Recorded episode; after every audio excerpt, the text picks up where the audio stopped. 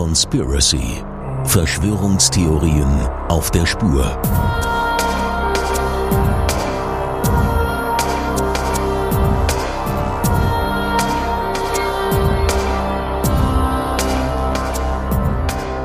Niemals zuvor in der Geschichte der Menschheit waren wir so gut informiert wie in der globalisierten Welt von heute. Berichterstattung rund um die Uhr und das Internet sorgen dafür, dass jede Information in Sekundenschnelle verfügbar ist. Doch wie wahr ist das alles? Ist wirklich alles so, wie es den Anschein hat? Und wie Politiker, Wissenschaftler und Journalisten es uns täglich versichern? Oder gibt es eine Wahrheit hinter der Wahrheit? Eine Wahrheit, die man um jeden Preis vor uns verbergen möchte. Heute das Gold der Nazis. 30. April 1945. Das Nazireich liegt in Trümmern. Die russische Armee steht vor den Toren Berlins.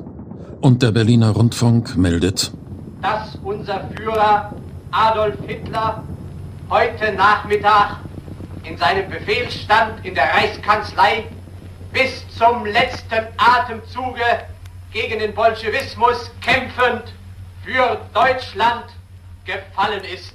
Eine letzte Lüge. Der Führer ist keineswegs heldenhaft im Kampf gefallen. Er hat sich allen Konsequenzen für seine Verbrechen feige entzogen und Selbstmord begangen. Es ist keine spontane Tat. Der Diktator, der sich selbst auch als den größten Feldherrn aller Zeiten bezeichnen lässt, weiß seit vielen Monaten, dass der Krieg verloren ist. Doch eine Kapitulation kommt für ihn nicht in Frage. Er lässt bis zur letzten Minute weiterkämpfen. Sein eigenes Leben verlängert er so. Dass Hunderttausende von Soldaten und Zivilisten dafür den Preis zahlen müssen und auf beiden Seiten der Front sterben, kümmert ihn nicht. Auch Propagandaminister Josef Goebbels tut sein Möglichstes, um die Deutschen im Krieg bei der Stange zu halten. Zum Beispiel mit einer Rede im Berliner Sportpalast. Wollt ihr den totalen Krieg? Wollt ihr ihn, wenn nötig, totaler und radikaler, als wir ihn für uns heute überhaupt erst vorstellen können? Der Erfolg ist nicht zu leugnen. Große Teile des Volkes daheim und an der Front lassen sich so noch täuschen. Doch in hochrangigen Militärkreisen ist längst jedem klar, dass dieser Krieg nicht mehr gewonnen werden kann. Doch anders als Hitler rechnet man sich gute Chancen für ein Leben nach dem Krieg aus. Man hält sich für unschuldig und Bestrafungen durch die alliierten Siegermächte für unangemessen. Schließlich hatte man doch einen Gehorsamseid auf den Führer geleistet und war nur Befehlsempfänger. Eine Haltung, die später von nahezu allen Angeklagten der Nürnberger Kriegsverbrecherprozesse vertreten werden wird. Erfolglos. Doch noch ist man, was die persönlichen Aussichten anbelangt, durchaus nicht ohne Zuversicht. Nicht zuletzt aufgrund der sogenannten Aktion 3, die seit 1941 unter Federführung des Reichsfinanzministeriums durchgeführt wird.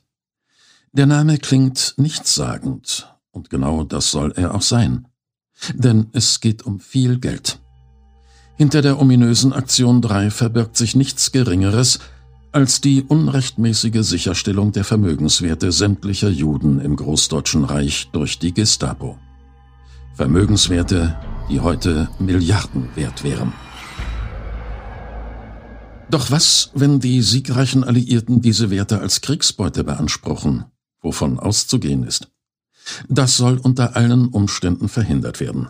Der Nazischatz muss unsichtbar werden. Und nun beginnen im großen Stil geheime Transport- und Versteckaktionen im ganzen Reich.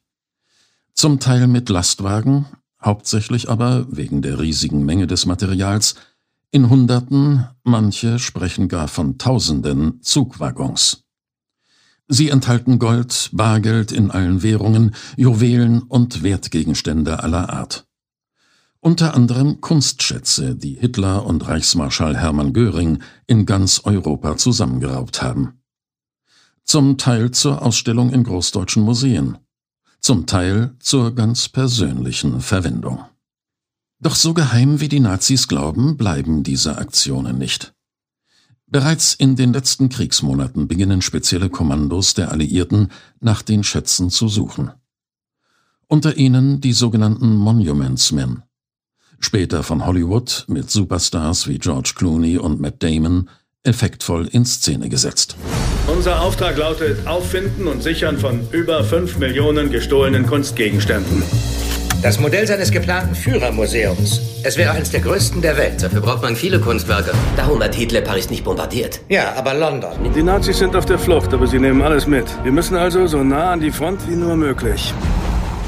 Aber wo befinden sich die Nazischätze? Wurden sie, wie manche vermuten, mit U-Booten nach Argentinien gebracht?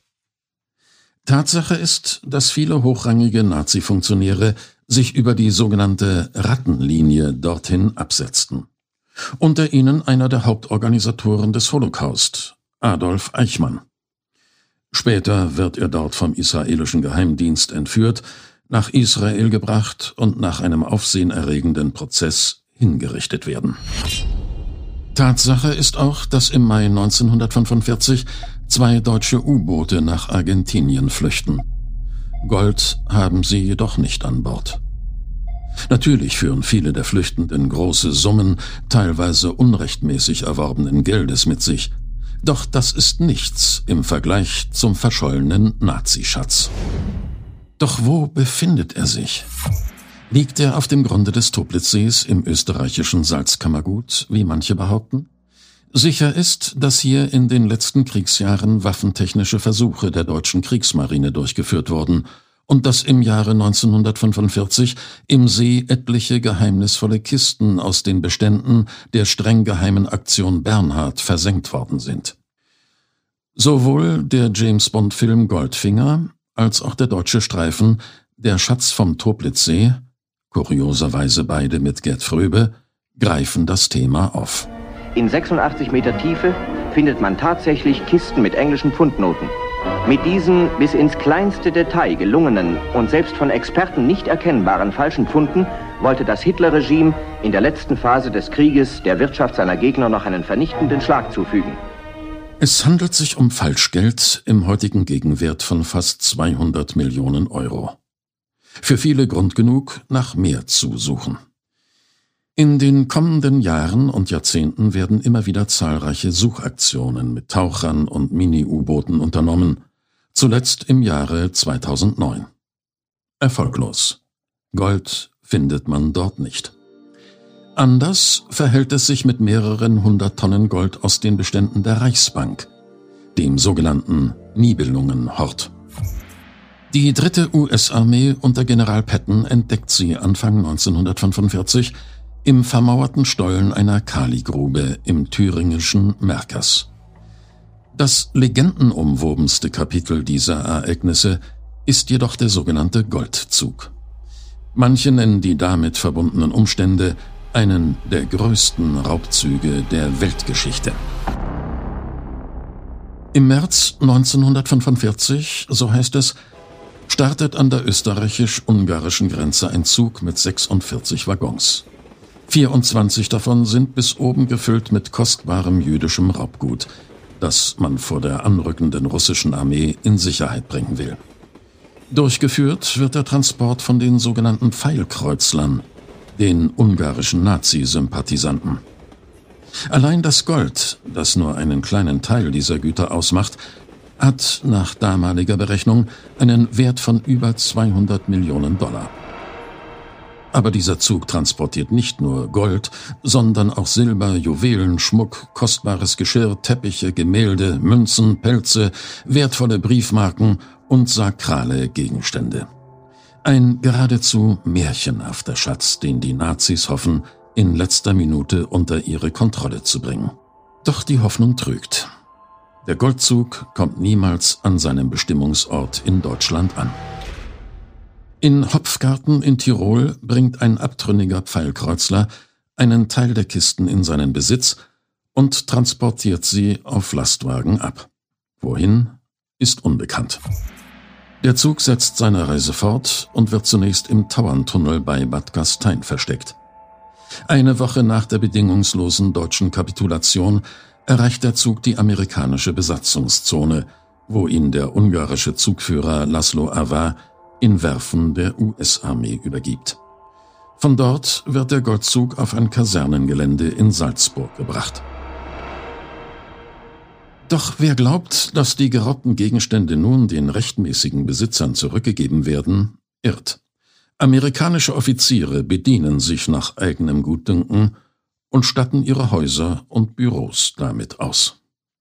Als Ende 1945 ein Mitarbeiter der Jewish Agency das jüdische Raubgut in Augenschein nehmen will, verwehrt man ihm den Zutritt.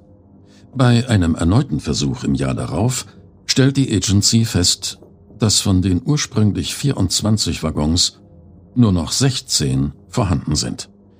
Schließlich werden große Teile des verbliebenen Schatzes unter Aufsicht der UN-Flüchtlingskommission in New York auf Auktionen versteigert. Es kommt zu einem Jahrzehnte andauernden Rechtsstreit zwischen der ungarischen und der amerikanischen Regierung. Immerhin bringt Außenminister Cyrus Vance im Jahre 1978 die ungarische Stephanskrone nach Budapest zurück. In Anbetracht des Gesamtwertes der entwendeten Schätze ein mehr als bescheidenes Zeichen des guten Willens. 1998 setzt US-Präsident Bill Clinton eine hochrangige Kommission ein. Sie soll herausfinden, was aus dem Inhalt des Goldzuges geworden ist. Das Ergebnis ist enttäuschend und der gerade mal vier Seiten lange Abschlussbericht enthält nur wenig konkrete Fakten. Eine Klage von 33 ungarischen Holocaust-Überlebenden endet im Jahr 2005 mit einem Vergleich. Die Amerikaner zahlen 25,5 Millionen Dollar an Hilfsprojekte jüdisch-ungarischer Opfer des Nationalsozialismus. Damit ist das Thema Goldzug für alle Beteiligten abgeschlossen zumindest juristisch. Doch große Teile des Schatzes sind und bleiben verschwunden. Befinden sie sich seit Jahrzehnten im Besitz von Privatpersonen? Oder liegen an verschiedenen geheimen Orten auf dem Gebiet des früheren Großdeutschen Reichs tatsächlich immer noch zahlreiche Schätze von unermesslichem Wert verborgen und warten nur darauf, von einem echten Indiana Jones entdeckt zu werden? Warten wir es ab. Conspiracies. Verschwörungstheorien auf der Spur. Der Podcast exklusiv bei Podimo. Und in euren Köpfen.